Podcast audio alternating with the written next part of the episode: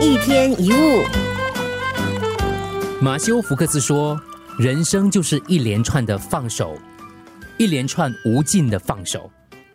生命当中的一切事物都是借来要归还的。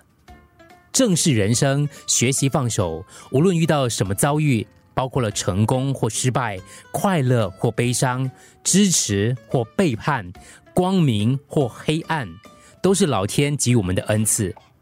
一旦学会了放手，我们就能接受生命给的任何东西。”连死亡也没什么好害怕的。放手，每天都能练习，无论是在生活当中怎样的情况下，放手能够促进每一段我们想努力经营的关系。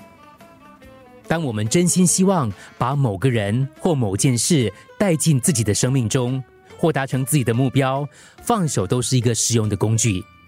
它也适用于丢掉迂腐过时的不必要的自尊，还有操控的欲望。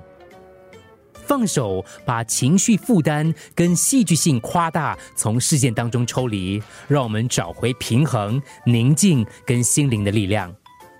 放手对过去、对未来都适用。放手，让我们走到现在。所有的万事万物的到来，都是为了离开，让放手变简单。它没有听起来很复杂。学习放手的艺术，其实就是学习冷静的顺其自然。有的时候，想象自己就像一个大师一样，对人对事，我们都说随他去吧。一天一物。